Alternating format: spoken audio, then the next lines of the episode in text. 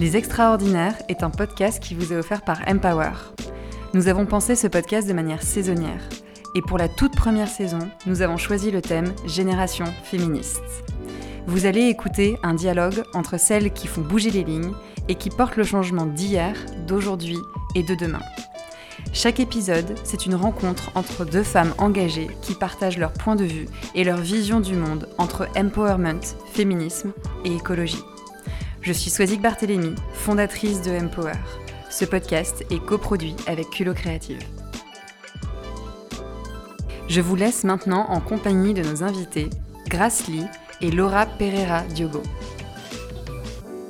Salut Laura, moi je m'appelle Grace, euh, je suis euh, autrice et podcasteuse. Je, tiens un podcast euh, avec euh, une co-animatrice qui s'appelle Kif Taras, avec Rokaya Diallo, et on parle beaucoup de questions de féminisme et d'antiracisme, entre autres. Et euh, sinon, j'ai 41 ans et j'habite en région parisienne.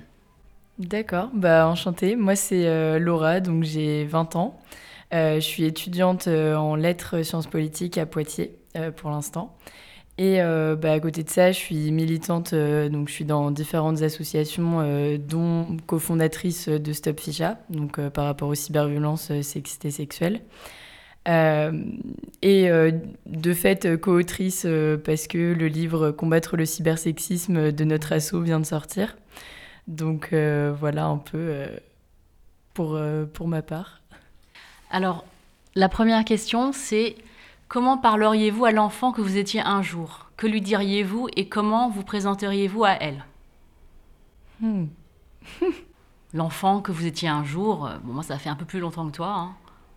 mais je dirais que moi je parle toujours à l'enfant que j'étais. je pense qu'on parle souvent toujours à l'enfant qu'on était. D'ailleurs, c'est ce que me dit ma psy. Elle dit qu'on est toujours en train d'essayer de soigner l'enfant qui est en nous.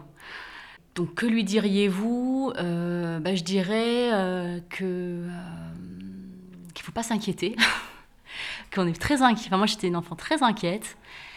Et euh, je dirais que, en fait, euh, tous les choix qu'on fait sont des choix qui ont un sens. En fait, il faut justement que ce sens-là soit, soit présenté, enfin, qu'on, fasse droit au sens euh, auquel on veut donner à nos choix.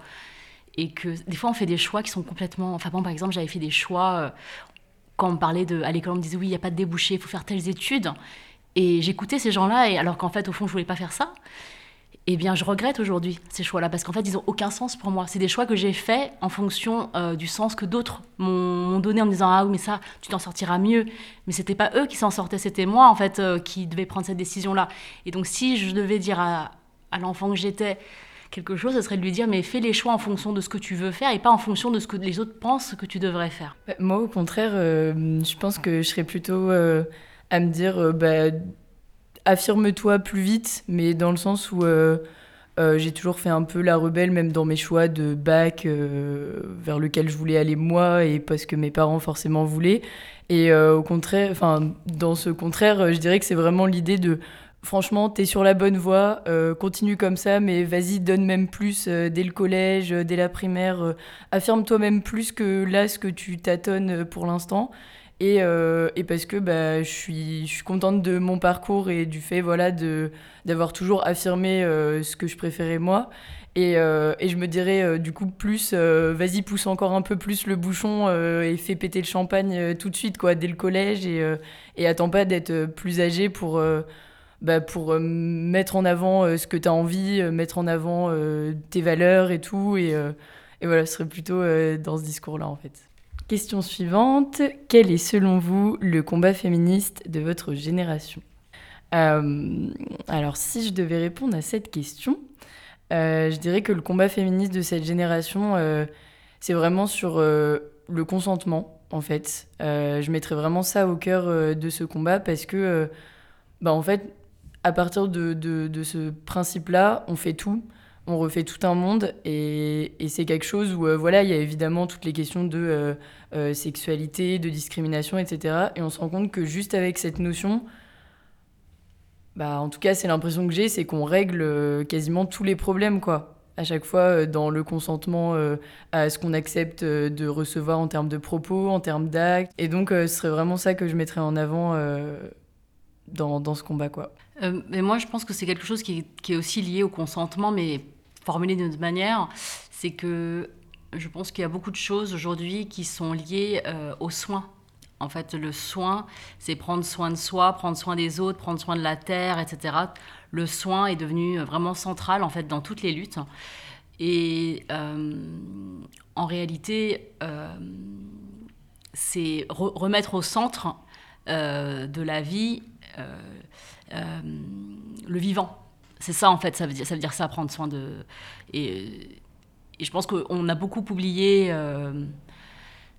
bah, l'essentiel, les, qui est de, vivre parce que on est euh, on, subit énormément de, de, de bah, euh, euh, de, choses qui sont liées, donc, on va dire, une course derrière quelque chose, une course derrière, évidemment, de l'argent, puisqu'il en faut aussi pour vivre, évidemment, une course vers un statut, une course vers une situation, vers une, position sociale, et tout cela, ça a donc, un peu déplacer euh, nos, préoccupations. Et euh, ça a permis euh, donc à, des forces extrêmement, bah, en fait, extrêmement puissantes et, on va dire qui tuent en fait, de, de, prendre possession de ce qu'on qu'on est, de ce qu'on vit, de, de, ce qui est sur Terre. Et euh, voilà, de remettre au centre de, de, notre vie euh, tout ce qui est vivant, ce qu'on mange, ce qu'on euh, ce qu'on aime, voilà, les, gens autour de nous, ça fait partie du combat, des combats, je pense, qui sont aujourd'hui importants. Super. Alors, à quoi ressemble le monde que vous aimeriez voir se dessiner dans les prochaines années? Moi, je pense que le monde, il se dessine tous les jours. Hein, donc, j'aimerais que le monde dans les prochaines années, mais même dès à présent. C'est-à-dire que euh, moi, j'ai plus le temps d'attendre, en fait. Euh, que euh, vraiment, je, je, sais que, que, les choses prennent du temps et que c'est, il faut, faut, déconstruire, il faut reconstruire et c'est extrêmement. c'est extrêmement long et, et, pénible et chronophage, etc. Mais il y a vraiment une urgence en fait à faire les choses maintenant et que, et que ce soit et que ce soit imminent, quoi, parce que Enfin, ça fait trop, ça fait trop longtemps en fait que ça dure et que là, y a, tout le monde est exténué, la terre est exténuée, les gens sont exténués, les animaux sont exténués. Enfin, je veux dire, c'est, c'est, je sais pas combien de temps on va encore tenir, euh, et combien de personnes en meurent, combien de, de, de, d'espèces, de, de, variétés disparaissent à chaque fois. Euh, mais, mais, mais, voilà, un, monde dans lequel euh, la connexion que nous avons, elle est là, quoi. C'est-à-dire qu'on euh, parlait de vivant, on parlait de soins, on parlait de consentement, mais tout ça, c'est, en fait, c'est, une conversation qui, qui tend à la même chose, c'est-à-dire qu'il faut qu'on, il faut qu'on se bouge un peu, quoi. faut, faut qu'on se bouge clairement beaucoup même. Et, euh, qu'on continue continue de lutter contre tout, ce qui nous euh, tout ce qui nous écrase aujourd'hui. Enfin euh, les oppressions les, les, injustices les inégalités c'est pas juste des concepts abstraits. Il y a des gens qui le vivent dans leur chair hein, c'est pas c'est pas des trucs de théorie c'est de la pratique en fait tout ça. Voilà. C'est ça que j'aimerais voir dans les prochaines années même tout de suite. Et pourtant la définition du sexisme c'est encore une idéologie. Donc bon Déjà, rien que sur le terrain euh, discursif, il euh, y a à faire. Euh, ben, moi, par rapport à cette question de donc, le monde qu'on aimerait voir dans les, dans les prochaines décennies, je suis actuellement pas mal utopiste, anarchiste, dans l'idée de. Enfin, voilà, tous ces concepts de, de zones à protéger, de de, fin, de zones à défendre, de ZAD, euh, ces choses où il euh, y a des personnes qui du jour au lendemain euh, bah, partent de leur rôle de PDG pour aller vivre en autogestion quelque part ailleurs.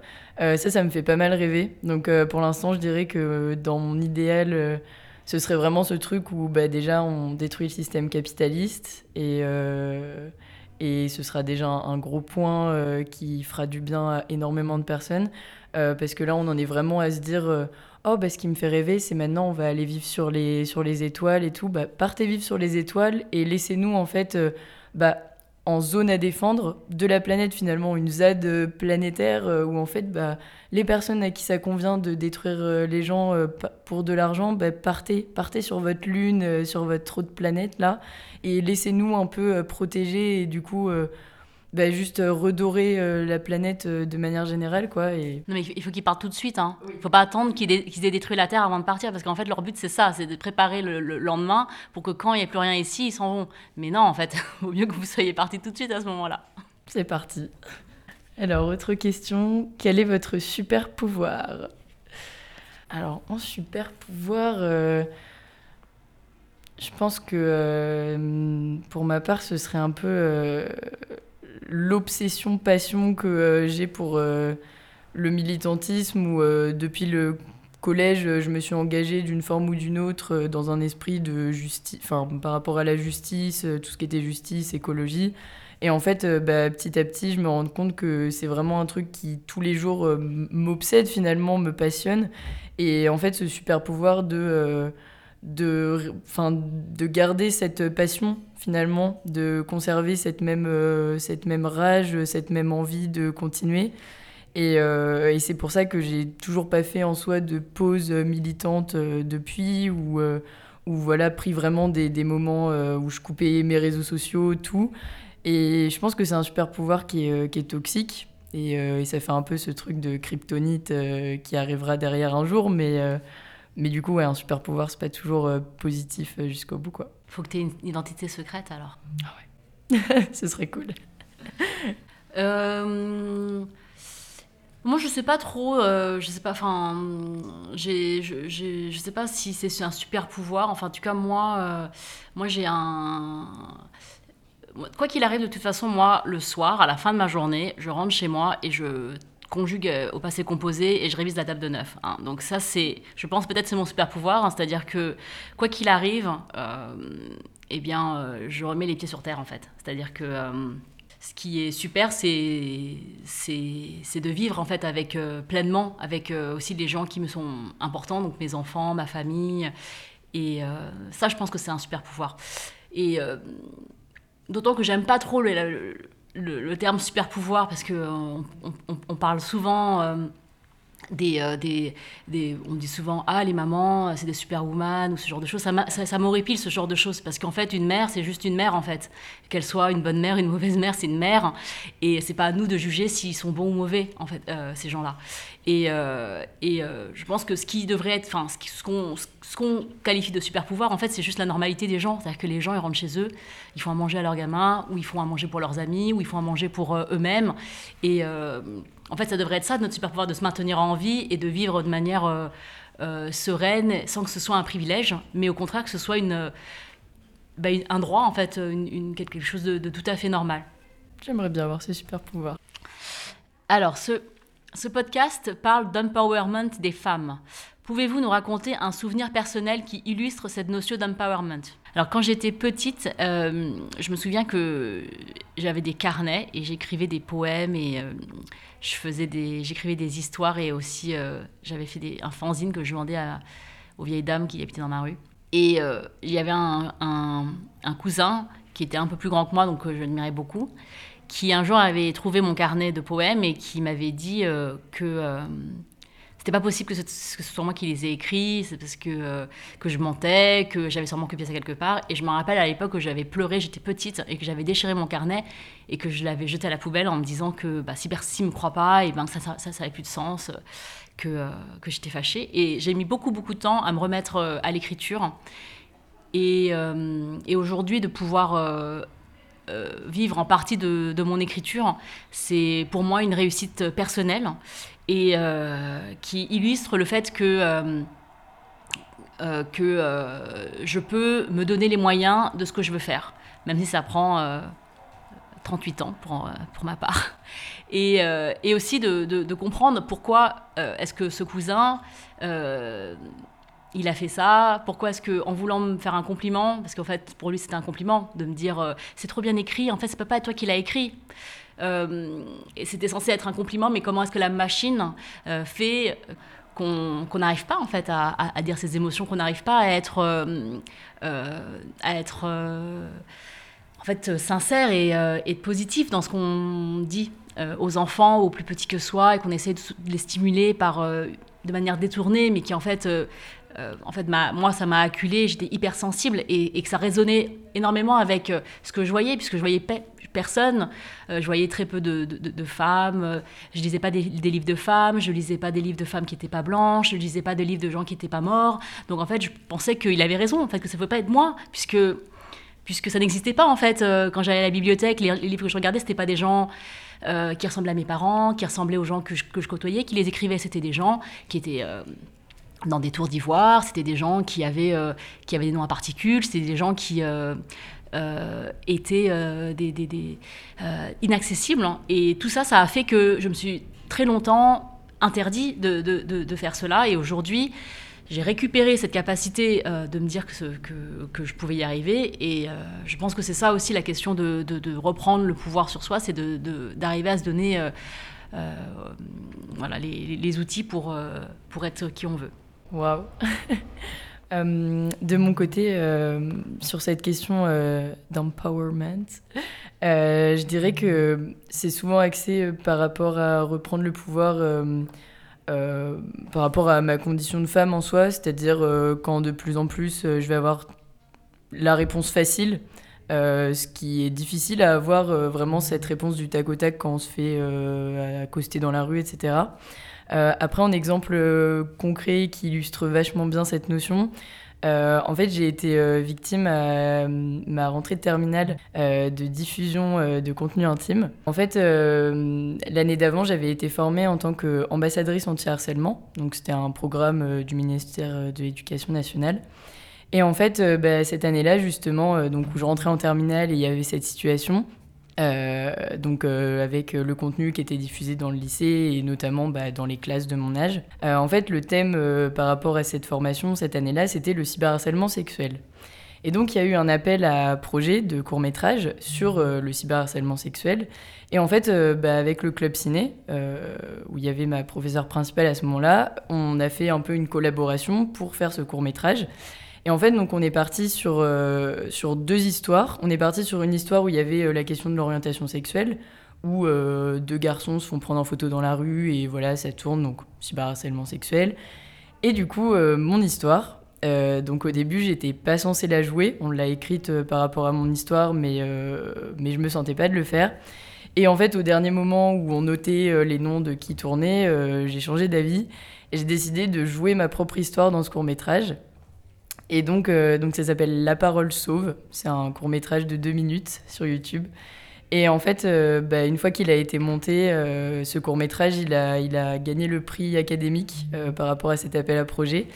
Et vraiment sur cette notion d'empowerment, c'est qu'on l'a fait passer dans les classes de mon lycée, ce court métrage, et j'étais bah, moi-même présente.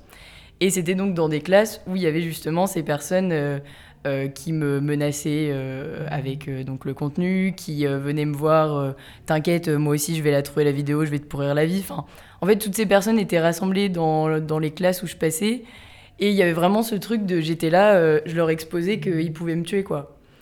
Et du coup, ça a été vraiment ce truc de reprendre le pouvoir par rapport à ça, parce que dès le départ, je sais que j'ai très vite gardé la face par rapport aux regards, aux remarques, aux insultes, aux menaces.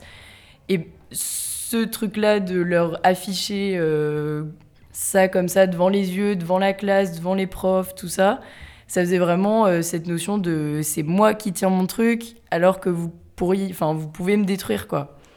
Et euh, voilà, je trouve que ça illustre bien cette notion. Waouh, super. Ensuite, nous avons une question de quelle manière est-ce que vous changez le monde et comment est-ce que chacune peut y contribuer à son échelle? Chacun, chacune. Euh, de quelle manière est-ce qu'on change le monde? Je pense que euh, même les personnes qui s'engagent pas euh, au niveau politique, militant, n'importe quoi, même dans sa vie, changent le monde d'une certaine manière, bah, rien que dans sa perception et dans sa diversité. et que bah, après, ce qu'on remarque, c'est du coup les personnes qui vont s'engager en visibilisant leur engagement, je dirais, mais que bah, ma maman qui, elle, euh, fait dans son quotidien des choses pour changer son monde à elle, je trouve ça tout aussi important que des personnes qui vont visibiliser une lutte ou non bon peut-être pas aussi important mais sur le principe de en soi on sait qu'on change son monde à soi aussi quoi qu'on visibilise ou pas. Et comment est-ce que chacun peut contribuer à son échelle? Bah, c'est vraiment par des petites choses. En fait, on, bah, on le dit souvent sur les questions d'écologie, de toute façon, où euh, chaque acte euh, aide en soi euh, sur nos décisions d'achat, sur tout ça. Et ça va être pareil bah, sur des questions de discrimination, où, où bah, voilà, rien que d'aller aider une personne qui n'a pas l'air en confiance, ou ça va vraiment être des petites choses qui vont, qui vont améliorer le monde à, à, son échelle, quoi, selon ce qu'on fait. Bah oui, je suis tout à fait d'accord avec toi. Le fait de, euh, changer le monde, ça peut euh, sembler euh, quelque chose d'énorme. Enfin, on n'a pas besoin d'être Greta Thunberg pour changer le monde, en fait. C'est-à-dire qu'il y a des, je dirais Greta Thunberg, mais ça peut être n'importe qui, en fait, des personnes dont on connaît le nom.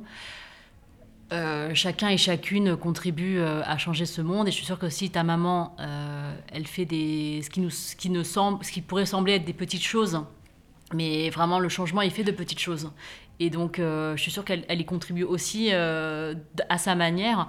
Euh, et moi, je pense que ce qui est important, c'est de, de, contribuer et de et d'aller toutes tout, et tous dans le même sens en fait c'est à dire que parce que on, peut enfin si si la seule chose qu'on va changer en faisant ce qu'on fait, c'est notre propre confort, en fait, ça n'a aucun sens. Euh, si euh, ces petites choses qu'on fait euh, à, notre échelle, elles, ne nous servent qu'à nous, ça, ça n'a aucun sens.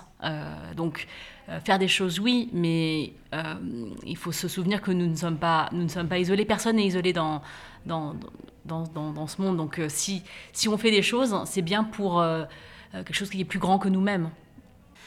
Euh, quels sont les combats qui vous sont les plus chers Quelles sont à vos yeux les priorités d'action pour tendre vers un monde plus juste euh, bon, moi, les combats euh, sur lesquels je suis le, plus visible, ce seront des combats qui sont liés à la lutte contre le racisme, donc la question du racisme anti-asiatique en période de pandémie. Par exemple, il y a eu énormément d'agressions verbales, physiques et des conséquences euh, très dures euh, sur des communautés asiatiques, euh, est-asiatiques, sud-est asiatiques en France depuis le, début de la pandémie. donc ça, c'est des combats qui m'affectent directement, dans lesquels je me sens totalement investie. Euh, évidemment, la, question euh, globale euh, des, féminismes et des parce que je suis une femme et que ça m'affecte aussi et que je je pense que l'expérience que nous avons peut nous servir en, tant que terrain d'analyse et d'expertise pour pour préconiser des solutions plus efficaces. Euh, et, donc les priorités d'action, c'est euh, d'écouter les personnes qui sont au centre de ces, euh, de ces oppressions, de leur donner les moyens, alors quand je dis donner les moyens, c'est au niveau individuel et collectif, pour que, la machine globale prenne en compte ces, spécificités et puisse tendre à ce que la, les inégalités soient enfin combattues au plus, au plus haut niveau. De mon côté, euh, je suis dans un féminisme qui est intersectionnel, euh, mais il euh, bah, faut quand même rester à sa place aussi dans ces différentes luttes où bah, si je ne suis pas concernée, effectivement, c'est pas à moi d'aller sur le devant de la scène. Et donc sur ce type de combat au niveau de la transphobie ou, ou, justement du racisme, je je veux vraiment euh, juste me taire et juste aider les personnes. Et du coup, c'est pour ça que bah, d'autres combats qui me concernent, je vais être vachement plus euh, engagée et visibiliser euh, plus aussi de, de moi-même. et du coup, ça va vraiment être aussi parce que dans le futur, je veux être professionnellement chasseuse d'agresseurs. pas littéralement, on s'entend. et en fait, bah, je suis déjà dans ce truc de démantèlement un peu ménage voilà, j'ai fait femme de ménage littéralement euh, dans, dans, ma jeunesse. Euh, maintenant, je veux faire un peu de ménage, mais, euh, mais dans cette idée de vraiment dégager les personnes bah, qui agressent, etc. Et, et, en fait, donc à côté de ça, donc il y a ces engagements vraiment féministes où c'est des actions, où ça va être de l'organisation, ça va être la coordination de collage, ça va être vraiment pas mal de choses diverses sur le combat féministe. Et en même temps, il y a ce côté un peu institutionnel où là, je suis bureaucratiquement présidente, je préfère coordinatrice de ma formation. Et en fait, ça a été juste essentiel pour moi euh, d'inclure un pôle euh, Safe Team euh, qui n'existait pas, où en fait, ben justement, on va, on, va venir faire, on va faire venir des personnes sur différentes questions thématiques. Et du coup, il y a ce côté vraiment action et en même temps sensibilisation pédagogique, où en fait, ben, il y a des temps où je vais vraiment adorer les, les, actions en non-mixité, en mixité choisie, et d'autres moments où ben, voilà, de la pédagogie plus générale euh, pour euh, les hommes cisgenres, entre autres. Euh. et voilà, en tout cas, quelles sont à vos yeux les priorités d'action pour tendre vers un monde plus juste? De toute façon, je pense qu'il faut vraiment garder en tête l'idée d'intersectionnalité et que c'est pour ça qu'il n'y a pas vraiment à mettre de priorité d'action parce que toutes ces questions-là, voilà, il faut que telle discrimination ne soit pas euh, mise en priorité, en mode euh, bon, on enlève ça et le reste c'est un peu moins grave. Vraiment, toutes les discriminations et oppressions, faut les prendre en même temps. Enfin, si on n'enlève pas euh, les inégalités, bah, les pauvres et les riches. Enfin, en fait, ça fait quand même encore des trous entre d'autres personnes. Et en fait, c'est tout en même temps qu'il faut lutter. Il faut pas se dire, on fait une liste de ce qu'il faut faire d'abord, quoi. Et, voilà, mais toujours en restant à sa place sur les questions qui nous concernent Moins, pas du tout. Alors, plutôt idéaliste ou carriériste? Euh, Vraiment beaucoup trop idéaliste et pas du tout carriériste. Enfin, carrière de, chasseuse d'agresseurs. C'est ça, carrière de chasseuse d'agresseurs, mais euh, pas du tout carriériste professionnellement parce que, euh, bon, avant je voulais être médecin et faire plein d'argent, et après avocate, et je voulais faire plein d'argent encore. Euh, et, bon, depuis le lycée, au moins, euh, je me dis que, euh, bah, au niveau de la carrière, vraiment, moi déjà, ma porte de sortie, c'est un jour, je vais en avoir marre de la société et je m'en vais au Chiapas avec les zapatistes, ou je m'en vais, je sais pas, dans une communauté autogérée, ou alors moi, je, je, me fais ma propre communauté autogérée. Et donc, ouais, au niveau de la carrière, si un jour même financièrement, j'arrive pas à tenir, bah je pars sur ça. Et si j'arrive plus à tenir euh, sociétalement, je fais pareil. Donc euh, vraiment, la carrière, euh, je pense que mes, mes, responsables de formation seraient pas hyper contents de savoir ça, mais, mais voilà. Moi, je, suis d'accord que faire carrière, c'est vraiment un mot du passé. Quoi. Déjà, les gens font plus carrière. Avant, on restait 40 ans dans une, euh, dans une boîte et on, on, faisait la retraite. Euh, les gens faisaient des pots pour toi. Maintenant, ça n'existe plus. Les gens font plus de pots, quoi. Enfin, et, euh, et donc, donc carrière, c'est difficile, à moins de voilà, faire, carrière. Même si tu voulais faire carrière, tu aurais du mal. Et idéaliste. Oui, enfin, moi je trouve que le mot est très joli. Après, les idées, ça nourrit personne en fait, quoi. Donc moi, enfin, on a toutes des idées en fait. Pas ce qui est important c'est pas tant d'avoir l'idée en fait c'est de la mettre en œuvre. Donc euh, entre les deux il faut trouver un, truc quoi idéaliste idéaliste ou carriériste. Je pense qu'il y a énormément de nuances entre les deux qu'on peut mettre en œuvre à notre manière pour pouvoir euh, enfin pour pouvoir donner donner corps au, but euh, que chacun et chacune a en son cœur que veut dire le leadership pour vous? S'agit-il d'une définition conventionnelle du terme ou plutôt très personnelle? Alors, euh, leadership, euh, en fait, moi, ça me fait vraiment penser euh, au livre de, self-help sur comment maximiser son, son, son, compte en banque ou bien, ou bien prendre le leadership en entreprise avec des phrases où il y a des N plus 1 et moi, je pense que la question du leadership, ça veut dire euh, de, euh, comme on disait tout à l'heure, de, mener à bien une idée qu'on a. Euh, et donc, quand, on prend le lead, en fait, je pense que cette, expression prendre le lead, elle est beaucoup plus, elle est beaucoup plus correct parce qu'on peut prendre le lead sur quelque chose et ensuite être en retrait sur une autre. On n'est pas leader H24 euh, parce qu'en fait, euh, c'est, la vie est faite de, comme tu disais, il n'y a pas de priorité en fait, c'est-à-dire que tout doit être tout doit être fait en même temps. et, d'ailleurs, c'est la même chose. On a plein de casseroles sur le feu. Et parfois, on prend le lead sur, sur, sur la casserole bouillante et on laisse quelqu'un d'autre s'occuper de euh, celle de couper les légumes. Enfin bon, voilà. Donc, euh, je pense que prendre le lead, ça veut dire euh, être en charge, faire que les choses avancent. Et si on est plusieurs à se coordonner pour, en prenant le lead sur plusieurs domaines, on peut arriver à quelque chose de, très collectif et et de beaucoup plus satisfaisant euh, que de se sentir leader euh, ou leaduse et d'être seule en fait euh, à tirer une énormité d'une montagne pour peut-être même pas la bouger en réalité. Je suis tout à fait d'accord. Après, il y a aussi cette connotation péjorative un peu, en tout cas pour moi, du leadership où justement on voit ce truc d'entreprise, leader et tout. mais en fait, c'est c'est vraiment l'idée où euh, je prône absolument l'horizontalité en soi, euh, même euh, bah, rien que dans l'association Stop Ficha, mais on se rend compte très vite, notamment même par rapport au groupe de collage, qu'à un moment donné, même si on est absolument sur une horizontalité de collectif, il faut quand même des personnes qui, à un moment donné, lancent une initiative, s'occupent de gérer, je sais pas, que ce soit le réseau social ou que ce soit la gestion des groupes ou ou voilà, qui, coordonne un peu euh, ces trucs-là. Et en fait, on se rend compte que même si on, met tout en œuvre, on décide, on acte, que c'est horizontal euh, parfaitement, ben, il y a quand même ce truc où à un moment donné, il faut une personne qui, qui, qui, donne des petites impulsions, et que ce soit une ou plusieurs personnes, mais il faut quand même euh, quelques personnes comme ça qui, qui lâchent des choses. C'est aussi très par rapport au caractère et, et, tout ça, et du coup, c'est pas sur la question de prendre le dessus sur les autres, mais vraiment d'avoir un caractère qui fait qu'à un moment donné, euh, tu as envie de te motiver et donner un peu plus, quoi.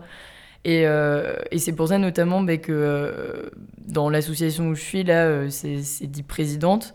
C'est vrai que ce mot me gênait beaucoup, donc j'ai dit, bah, moi, si vous m'élisez, vous m'appellerez coordinatrice, parce que c'est vraiment un rôle de coordination où en fait, bah, il y a plusieurs pôles, et ben tu vas les coordonner ensemble, transmettre les infos et tout. Et du coup, euh, tu présides personne. Enfin, voilà. Et du coup, il y a, aussi ce truc discursif euh, des mots qu'on utilise par rapport au leadership qui, euh, ben voilà, le terme présidence me gêne. Et, et pour moi, voilà, ça peut être d'autres termes. Pareil pour les collages, c'est vraiment coordonné. Ça peut être. Enfin, vraiment tout ce truc où, où, où, on reste à sa place, même si on est dans les personnes qui vont donner l'impulsion, quoi. Et du coup, ce truc de leadership pour moi, ça veut vraiment dire ça, c'est-à-dire euh, euh, faire en sorte que les choses, avancent, mais euh, tout en toujours restant sur une ligne horizontale le, plus possible, horizontale finalement. Et, est-ce qu'il s'agit d'une définition conventionnelle ou plutôt personnelle? Ben, Pour le coup, ce serait une, une définition personnelle. quoi. Alors, qu'est-ce que ça vous fait de vous rencontrer aujourd'hui? Bah, moi, je trouve ça super de, te parler, Laura. Je trouve ça euh, super d'avoir une, une, conversation à deux sur ces questions-là qui sont extrêmement, euh, euh, en fait, actuelles et, en fait, et c'est important en fait d'avoir ces dialogues constamment, euh, que ce soit avec euh, euh, des générations qui sont avant nous, après nous, parce que on est là-dedans ensemble. Et je trouve que ce que tu fais dans l'association Stop Ficha, je trouve que c'est hyper important aujourd'hui. c'est essentiel pour beaucoup, beaucoup. je suis sûre que mes enfants seraient tout à fait enfin, ravi de, prendre connaissance euh, des, initiatives que vous menez, parce que euh, je pense que dans chaque établissement, euh, aujourd'hui, on est confronté à ce genre de, de, réflexion. Juste, enfin, mon, fils vient de rentrer en sixième et j'ai vu qu'il y avait euh, des hashtags, euh, parce qu'il est né en 2010, anti-2010, euh, donc sur Fortnite, enfin sur le jeu vidéo Fortnite, ou bien dans, sur les réseaux sociaux. Donc le, ministre de l'Éducation nationale a fait une, une, allocution, ce que je trouve important pour une fois qu'il fait un truc, parce que parce que c'est extrêmement violent pour des enfants qui débutent une, une, scolarité de se retrouver pris en, en, pour cible de manière très violente. Donc voilà, donc je pense que ce, travail que vous faites sur la question du cyberharcèlement, qu'il soit sexuel, qu'il soit, euh, soit enfin, autre, en tout cas, est une importance vitale pour beaucoup, beaucoup d'enfants. Et je, pense que, euh, enfin, c'est pas uniquement, pas uniquement parce que votre génération l'amène que vous êtes les seuls concernés, puisque moi, je me sens très, concernée d'une manière ou d'une autre par ce que vous faites, et que, euh, voilà, je, suis, ravie de, de, de, savoir que vous êtes sur le front, parce que euh, c'est sûr que on peut pas toujours compter sur les personnes qui doivent nous représenter. C'est ça. Et puis en fait, on se rend compte que euh, bon, c'est pas le, débat ici, mais que la diversité des cyberviolences, euh, elle est immense et que même tous les jours, euh, il y a des, nouveaux hashtags, des nouvelles violences qui apparaissent, qu'on découvre et qu'on rajoute un peu à notre liste de choses qui existent. Et, du coup, c'est vrai que ça touche tout le monde de manière, oui, tout le monde de manière générale. Du coup. Ben, moi, c'est un plaisir. je, je te connaissais pas avant. si tu me permets. Et, et du coup, ouais, c'est un, un, plaisir de discuter de, de, de ces questions euh, qui nous parlent de toute façon. On les avait pas préparées pour le coup. Et en fait, très naturellement, on sait quoi dire parce que je pense qu'on a parlé avec, euh, avec ce qu'on a euh, dans le cœur, ce qu'on a à l'esprit. Et, et c'était une, une très très belle discussion. Vous venez d'écouter Les Extraordinaires, un podcast qui vous est offert par Empower en partenariat avec Culot Créative. Cet épisode vous a plu Dites-le nous en commentaire. Et pour nous soutenir, laissez-nous 5 étoiles. Et pour aller plus loin, rendez-vous dans la description de cet épisode pour retrouver les ressources et références qui ont été citées et d'autres liens utiles pour s'engager et entreprendre avec Empower.